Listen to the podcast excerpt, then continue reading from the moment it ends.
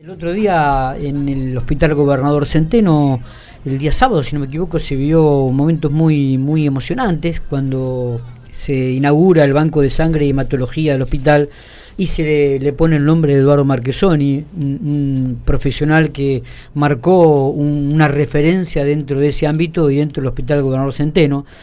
Y ayer hablábamos con Matías, digo, lo voy a llamar a Eduardo porque estaría bueno hacer una nota con él, repasar un poco su vida, su profesión. Este, y bueno, me pude comunicar y lo tenemos aquí en los estudios, así que le agradezco mucho que haya tenido la diferencia de, venir hasta aquí para charlar con nosotros. ¿eh? buenos días, Eduardo. Yo les, buenos días, yo les agradezco a ustedes que me hayan invitado. Este, bueno, me, imagino que este reconocimiento de ponerle su nombre al banco de sangre y de hematología del Hospital Gobernador Centeno eh, debe haber sido un momento de emoción, ¿no? Y, también un poco mirando para atrás de, referencia, decir, bueno, valió la pena tantos años, tanto trabajo. Sí, mira, el tema es, este, podemos estudiarnos, ¿no es cierto? Por favor. Este, el tema es que mm, me parece, eh, vos tenés sensaciones encontradas. Claro. Este, una de alegría, pero la otra es que mm, me parece que va, más allá de mis merecimientos, digamos, ¿no? Es decir, también somos conscientes y no queremos de que ese servicio con la gente que lo compone, porque el servicio no es una persona, es un grupo de personas cada vez más grande, cada vez va a ser más grande, cada vez va a ser mejores cosas, porque es así la medicina.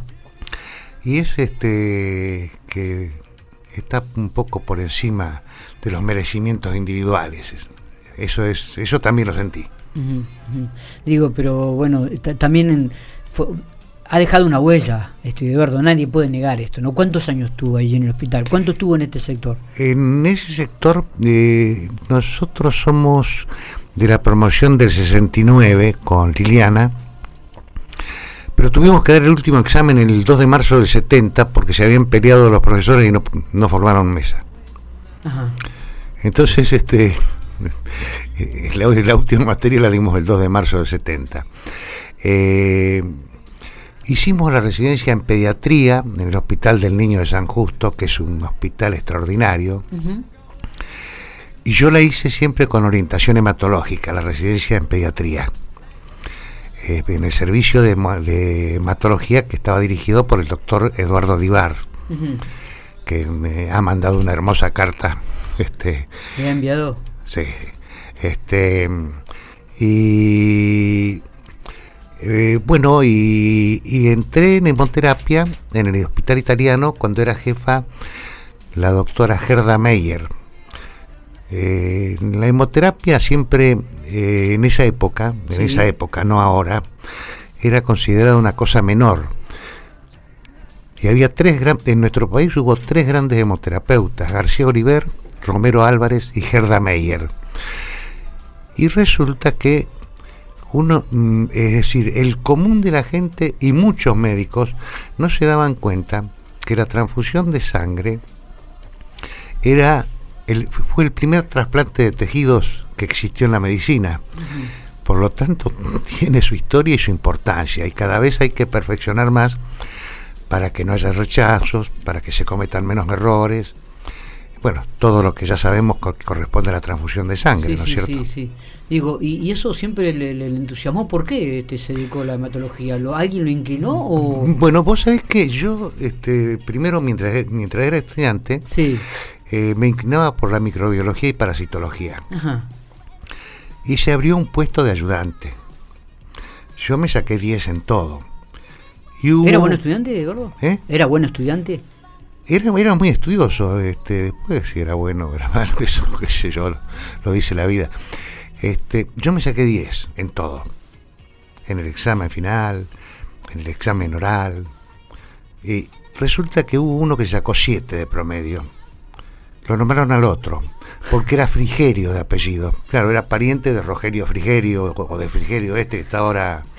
Entonces me agarré una calentura de esas que no se olvidan, ¿viste? y después seguí, seguí y, después sí me apasionó la hematología y la hemoterapia, sí. Bien. Em, muchos han nombrado que usted nació en Metileo y, fuera del micrófono me dice, no, no, no, hay, hay un error de 20 kilómetros, yo nací en Pico en realidad. Claro, porque nosotros vivíamos en el campo, sí. entre Metileo y Pico, y resulta que el médico que iba a atender el parto de mi madre era del doctor Texeira, que era el médico de Metileo. Y no estaba en el momento en que se... Entonces la tuvieron que traer a Pico a mi vieja y nací acá, nací en la clínica regional. Hablando de papá y mamá, digo, ¿lo, inclinaron alguna vez o es de aquellos que los padres laburaron mucho para que su hijo fuese un profesional? Bueno, hay una cosa que es así. Mi viejo murió siendo muy chico yo y murió muy joven él. Murió a los 28 años, yo tenía 3. Este, mi vieja sí laburó mucho, mucho, mucho, mucho. Eh, bueno, eh, ¿Usted, estudió en Buenos Aires o en La Plata? En Buenos Aires. En, Buenos, Aires, en la universidad, en UBA. Sí, sí, sí. Bien, bien, bien. Y, una vez que se recibe, una vez que hace esta especialidad, ¿cómo, ¿cómo llega a Pico? ¿En qué año llega a Pico?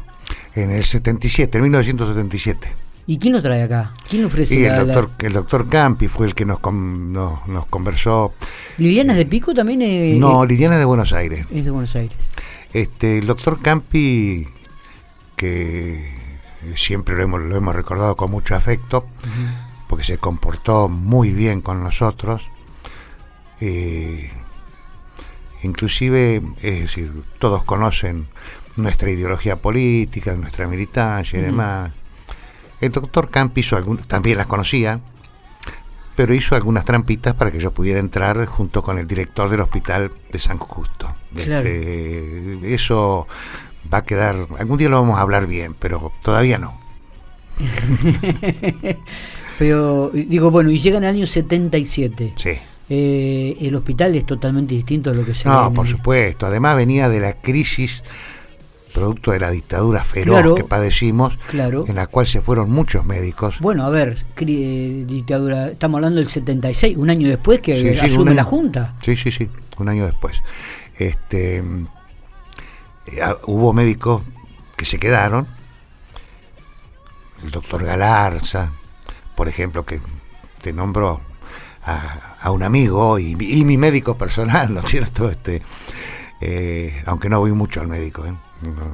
Mejor. No, no, que pasa, lo que pasa es que vos vas al médico y siempre te encuentras algo. Sí, verdad, el otro día estaba hablando, perdón, estaba hablando con Matías y no sé si le dolía la rodilla y le digo, bueno, anda al médico y dice, no, no no voy. Y no fue. porque siempre cada vez que vas te, encuentras algo. es verdad lo que te dice. Este, y bueno, y, y llega en el año 77. ¿Quién era director en ese momento? El doctor Campi. el doctor Campi, sí. Bien, bien. Pasaron varios, ¿no? Pasaron varios. El doctor Campi cumplió un ciclo muy importante en una época muy dura, muy, muy dura. Nos cubrió con su prestigio y su y, todo el tiempo que, él estaba venía en pico como médico. Pero después también hubo otros médicos, otros dos directores que yo recuerdo con mucho afecto, que fueron los doctores Mazo y Vidales. Porque un día me llaman y me dicen, mira, este, ¿te animas a tratar con plasma de convaleciente las fiebres hemorrágicas? Digo, mire, en Buenos Aires no existe la fiebre hemorrágica, en la capital no existe la fiebre hemorrágica. Dijeron, nosotros te vamos a hacer el contacto con Maistegui, con el doctor Maistegui, que hoy el Instituto de Investigaciones Virológicas de Pergamino lleva el nombre del doctor Maistegui. Sí. Y él te va, seguramente, efectivamente, es decir, gracias a Mazó y a Vidales, yo tomo contacto con Maistegui. Eh, Maistegui nos, nos explica el tratamiento, el primitivo, ¿eh? Sí, sí, sí, eh, sí. Después ya se dosificó el plasma de convaleciente, nos mandó una centrífuga de regalo que en aquella época era un lujo, hoy es un forabigotes, pero en aquella época era un lujo. Este, y eh, mira cómo son las cosas, ¿no? Eh, yo, yo entablé una relación muy buena con el doctor Maistegui.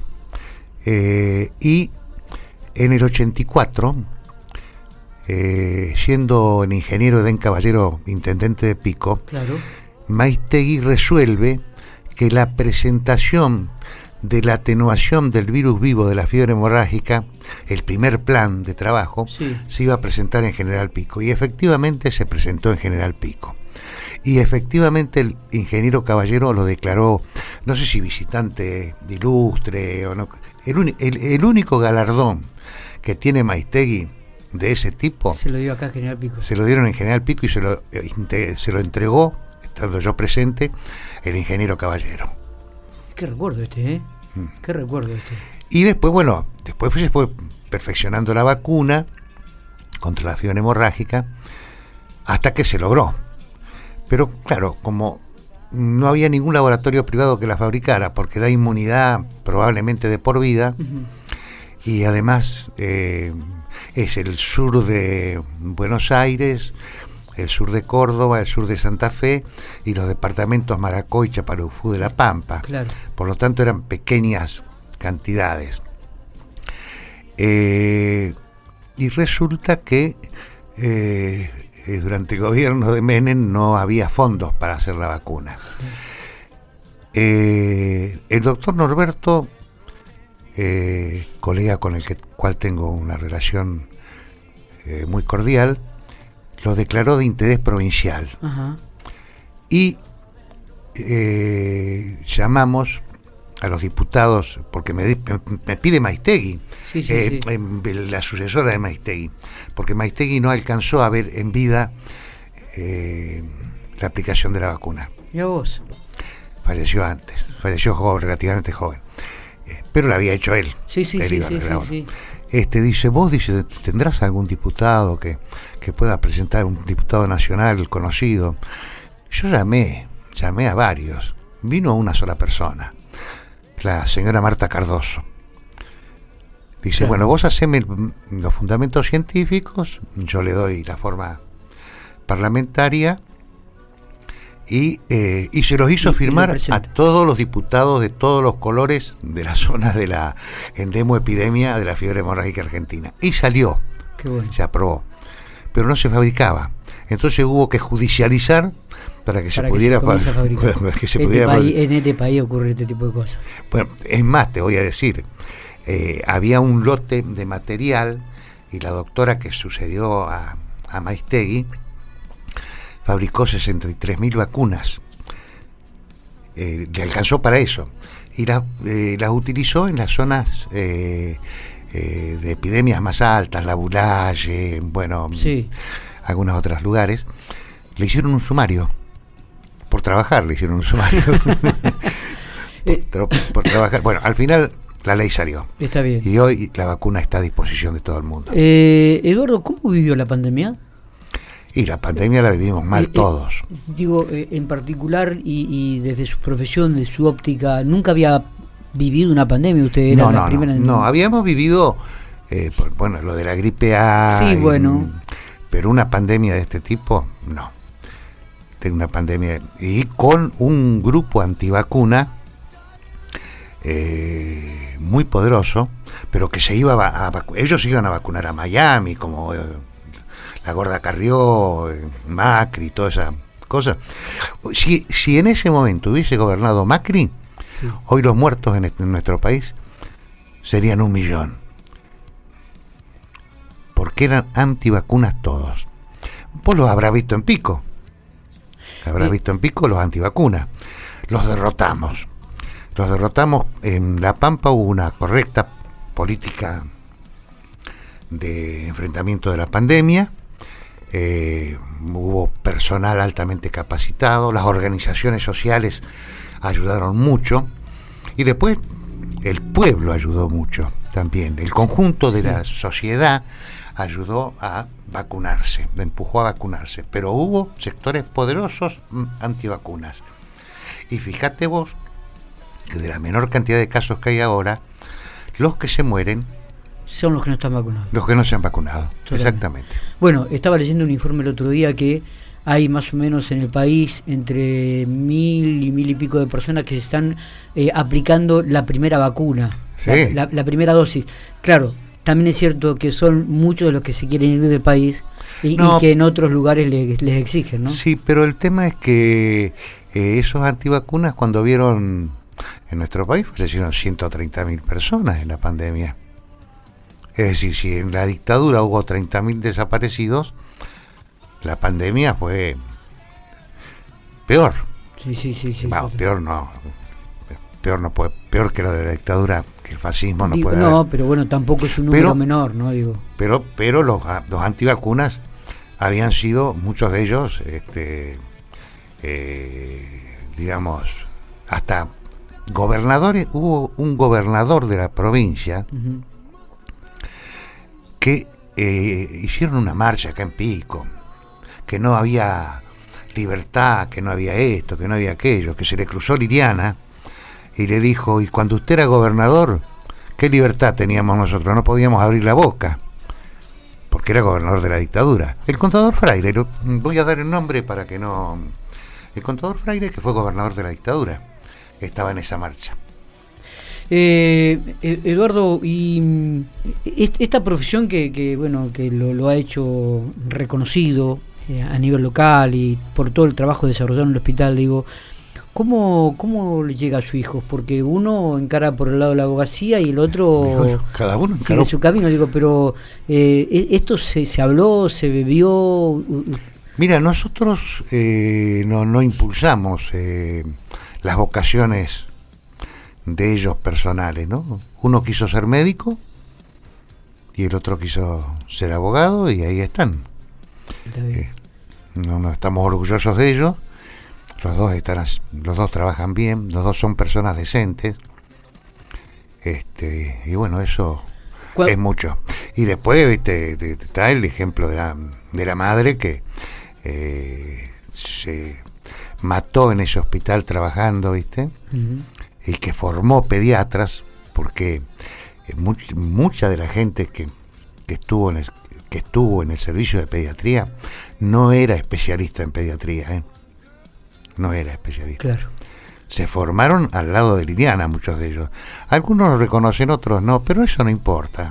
La cuestión es que se formó. Totalmente. Vamos a ir a una pequeña pausa. Eh, todavía nos queda un, un trecho porque quiero vincularlo después esta profesión que le ha mostrado mucho reconocimiento con el tema de la política, ¿no? Cómo, cómo se conjugan, cómo se unen, este, desde cuándo, desde, desde, desde jóvenes, ya de adultos, y me parece que también forma parte de, la persona. ¿Le parece que vayamos a un temita musical?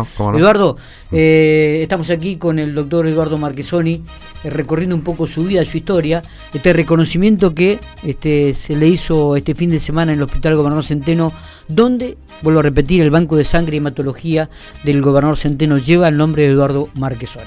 Eh, en esta segunda parte que, arrancamos, Eduardo, me, gustaría comenzar a hablar un poco de, del de, la, de una de las aristas que tuvo su personalidad, su persona, ¿no? que es la política.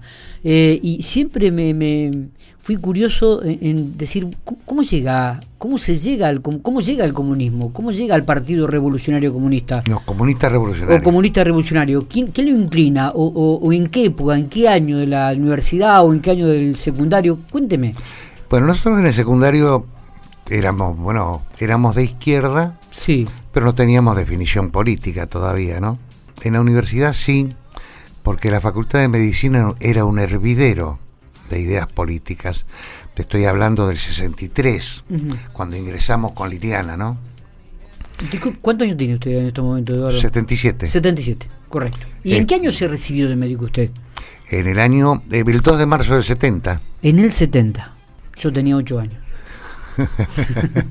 bueno, no estamos tan. Bueno, y sí. Eh, mm, bueno, eh, empiezo a acercarme a la literatura marxista, a estudiar a Marx, a estudiar a Engels, a estudiar a Lenin.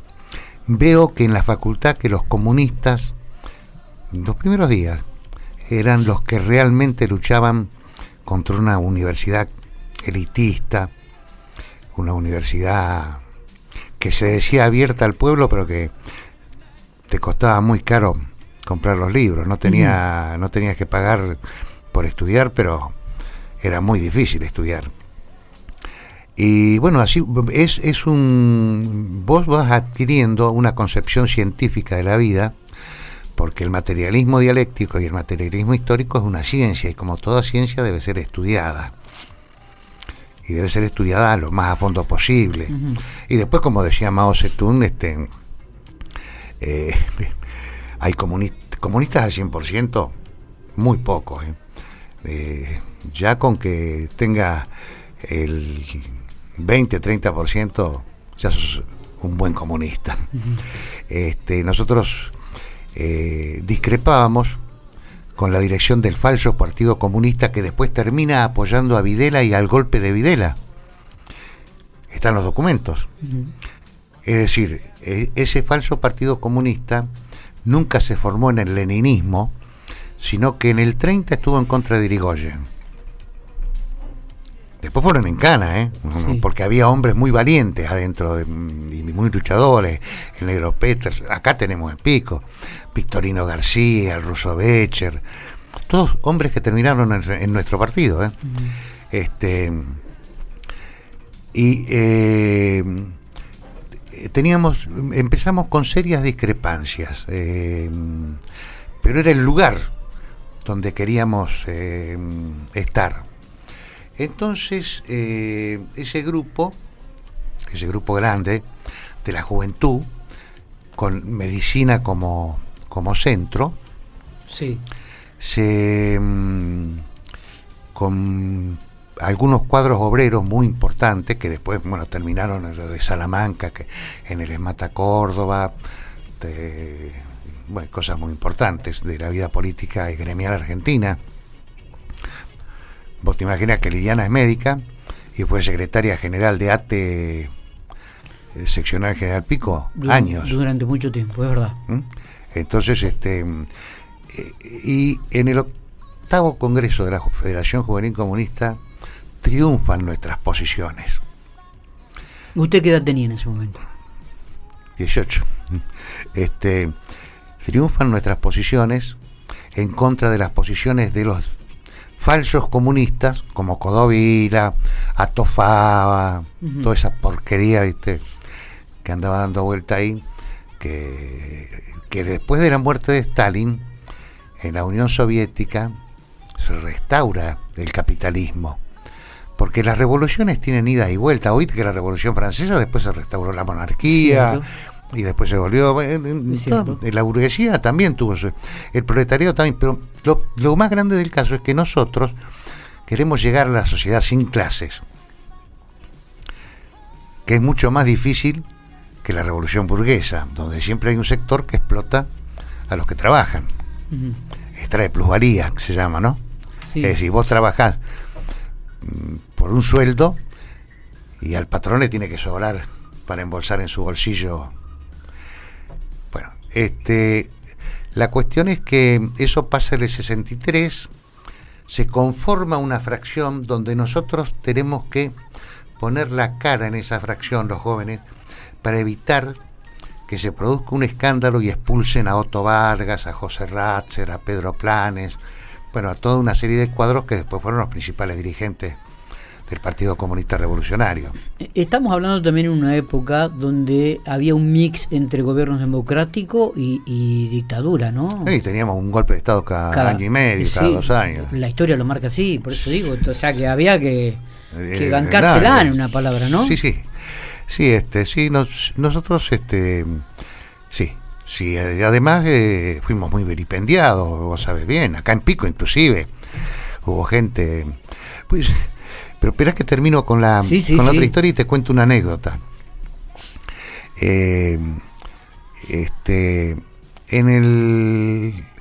Eh, Viste que dicen que el muro de Berlín lo hizo Stalin. Stalin murió en el 53. El muro de Berlín se hizo en 1960. Lo hizo Khrushchev. A Hungría la invadió Stalin. No, Stalin murió en 1953 y a Hungría la invadieron en 1956. El Che vio claro esas cosas y Mao, el Che, Mao en primer lugar y el Che Guevara. Tal es así que ha salido un libro ahora muy interesante hace un tiempo sobre todos esos temas, ¿no? De parte del Che. Una cosa que estuvo escondida 40 años.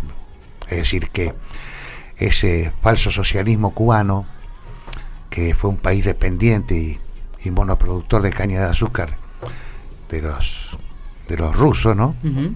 Este, pero coincide más con la política del Che que con la de Fidel. ¿Eh? Usted digo. No, por supuesto, Fidel, el Che rompe con Fidel. Claro, por eso digo, el Che coincide más con, en con- Argelia rompe. El Che cuando va a Argelia y dice, no pueden llamarse países socialistas los que compran materias primas a precios de mercado internacionales y nos venden productos manufacturados a precios de mercados internacionales. Los países socialistas ya desarrollados tienen que ayudar a los que están construyendo el socialismo. Dice que cuando llegó hubo una reunión a solas que la piña que le pegó el Che a, a Raúl Castro lo hizo dormir 24 horas más o menos. Pues no te olvides que en Cuba desapareció Camilo Cienfuegos, Sí. de entrada, el gran ladero del Che. Y después nos encontramos con el maoísmo, que nos llevó tiempo. Con el maoísmo nos encontramos fundamentalmente, es decir, aunque ya estábamos leyendo las tesis filosóficas de Mao, algunos de nosotros o muchos de nosotros, este, eh, después de la invasión a Checoslovaquia. Nunca un país socialista, nunca una revolución se, presunta revolución se exporta. Cada pueblo elige su destino. Y los checos, los checoslovacos, con Alexander Dubček a la cabeza, querían eso. Entonces invadirlo fue terrible. Fue un golpe impresionante, ¿viste? Aquella gloriosa Unión Soviética que había tenido 27 millones de muertos eh, durante la Segunda Guerra Mundial, que en realidad la ganó la Unión Soviética. Claro. En realidad la guerra se gana en la tierra. La ganó la Unión Soviética porque el día D no llegaba nunca, ¿viste? Lo dejaron, lo dejaron solo Stalin, y, Stalin y bueno, y colaboradores, ¿no? Muy importantes. Y Stalin poco antes de morir, está en las memorias de Molotov, estaban caminando con Molotov y le dice, mi tumba va a ser cubierta de basura, el tiempo la limpiará. Y el tiempo la está limpiando. Eh, Eduardo, digo, y bueno, y, y esto lo ha ido este, también volcándolo en, en su vida, ¿no? Eh, Sí, con Liliana, siempre. con, con Liliana, ¿no? Sí, sí, sí, siempre juntos. Eh, eh, si, si uno si hace una lectura este, mirando el espejo retrovisor, eh, ¿qué, ¿qué evaluación hace de, de- de- de lo que le ha dejado esto en su vida política? No, no. Compañeros inolvidables que murieron, que desaparecieron, que fueron torturados terriblemente. Mirá, me recuerdo, Horacio Micucci es un gran científico, miembro de nuestro partido, y que está trabajando en la fabricación de la vacuna contra el COVID, porque la vacuna es soberanía, no podés depender de otro. Viste que hubo dificultades porque Sí. dependíamos, este, ponen cláusulas siempre. Este, estaba conversando con un ministro, por una, reu- tenían una reunión con un ministro por un tema científico. El ministro, yo voy a dar todos los nombres, ¿eh? era Belis. Eh, eh, no, Belis no, este, el hermano del director técnico de fútbol, ¿cómo se Bielsa. llama? Bielsa. El científico era Bielsa. Eh, entonces en un momento se tensa la reunión. Y, y Micucci le dice, pero escúchame, ¿qué me vas a decir vos, pedazo de cagón, que cuando te torturaron, cantaste todo, cantaste a todos tus compañeros, te fuiste al exilio y después viniste eh, eh, a trabajar con el gobierno de la dictadura en la CAL? ¿Te acordás lo que era la CAL? Era el, la CAL él, este, era mm, formada por dos militares de, cada arma y era el teóricamente el, el parlamento y él trabajó ahí si él no hubiese cantado dice, y a mí dice me torturaban que me saltaba hasta el techo y no me, no me sacaron una palabra ni una dirección ni nada por el estilo así que sos una mierda al ministro se lo dijo Sí, sí, sí, sí. Eh, bueno, y, y actualmente qué lectura hace la política? Y cerramos con este, Eduardo. ¿cómo? Actualmente, digo, de la actualidad, ¿qué lectura hace de la política? Bueno, que el enemigo fundamental es Macri. Macri, es decir, el frente de todos es muy heterogéneo, es un frente electoral, no es un frente de gobierno, por ahora estamos en el frente de todos, ojalá fuese un frente de gobierno porque tenemos muchas diferencias, no, estamos de acuerdo en todo, no nos hubiésemos arrugado ante Vicentín, ni este, ni vos, viste que un juez de paz le, le, volteó a, esos estafadores que de los chacareros y de los campesinos pobres. Pero el enemigo fundamental es Macri, porque Macri fue un colaborador de la dictadura, un colaborador de la dictadura, este, tal es así que cuando que Guglielminetti, ¿vos te acordás que Guglielminetti era de la custodia de Alfonsín? Y fue un torturador. Hmm. Greppi, que fue ministro de gobierno en La Pampa, era el decán militar de Alfonsín. En ese acuerdo que habían tenido para ir a elecciones, bueno. Y um, dice, pero ahora son democráticos, dice, si antes nos daban siete Falcon verdes por semana para salir a secuestrar gente. Lo dijo con todo el descaro de un asesino, ¿no es cierto? Esos son los Macri, son los que vaciaron el correo, son los que hicieron eh, el, contrabando de autos y son los que se robaron, para decir pocas cosas, 45 mil millones de dólares que lo sacaron afuera cuando se lo dio el Fondo Monetario Internacional, hace ahora. Desde ya hay una derechización en la sociedad, hay gente que, que eh, ve cosas, bueno, yo creo que está equivocada, no es mala gente, pero está muy equivocada en eso. ¿Cree que, ¿Cómo cree que se van a dar las elecciones ahora? Este... Van a ser muy difíciles. Van a ser muy difíciles. Pero vamos a pelear con todo para que Macri no gane. Nosotros como partido. Eh, dentro del... Por ahora. Eh, el otro día era una opinión personal que decía, digo, si nosotros tenemos que volver a buscar entre Macri y Cristina Fernández de Kirchner, eh, estamos retrocediendo en el, en el tiempo. Eh, mira, yo este, no sé si va a ser eh, Cristina Fernández de Kirchner la candidata de frente de todos. Yo no, no, soy, no soy kirchnerista, no, yo soy comunista revolucionario. Este, no, te digo que no tenga amigos. tengo amigos peronistas filokirchneristas, que son distintos a eh, los kirchneristas tipo Nuevo Encuentro, eso ya eso se olvidaron de Perón, se olvidaron de todo, ¿viste? Mm, sí. Este, tienen nombre y apellido en Pico, no ni preciso decirlo, pero este eh, nosotros hemos logrado dos diputados nacionales de nuestro partido, de frente de todos, Juan Carlos Alderete y Cristina Caliba. Muchas veces han estado en soledad, pero si acá vos no eh, es decir, si vos querés hacer la revolución como queremos hacer nosotros, si no tenés una relación con la masa peronista, con los cristianos y demás, no la vas a hacer nunca. A lo mejor yo no la veo, ¿eh? a lo mejor yo no la veo. Eduardo, le agradezco mucho que haya venido hasta Infopico Radio. Ha sido un placer poder compartir ese tiempo con usted. Hace ya prácticamente 45 minutos que estamos en el aire compartiendo eh, la vida, ¿no? El recorrido de este acotado, obviamente, porque el tiempo así lo, no, lo permite, digo, pero ha sido un placer que, haya venido y que haya compartido un poco de, su historia, de su vida. Este, la última que le hago para cerrar, ¿qué es lo que lo emociona? ¿Qué es lo que me emociona? Sí. Y Pugliese con Morán en Pasional, qué sé yo, Troilo y, y Homero Mansi en Sur, este, Rasodia Bohemia de bueno de Freddie Mercury, ¿no?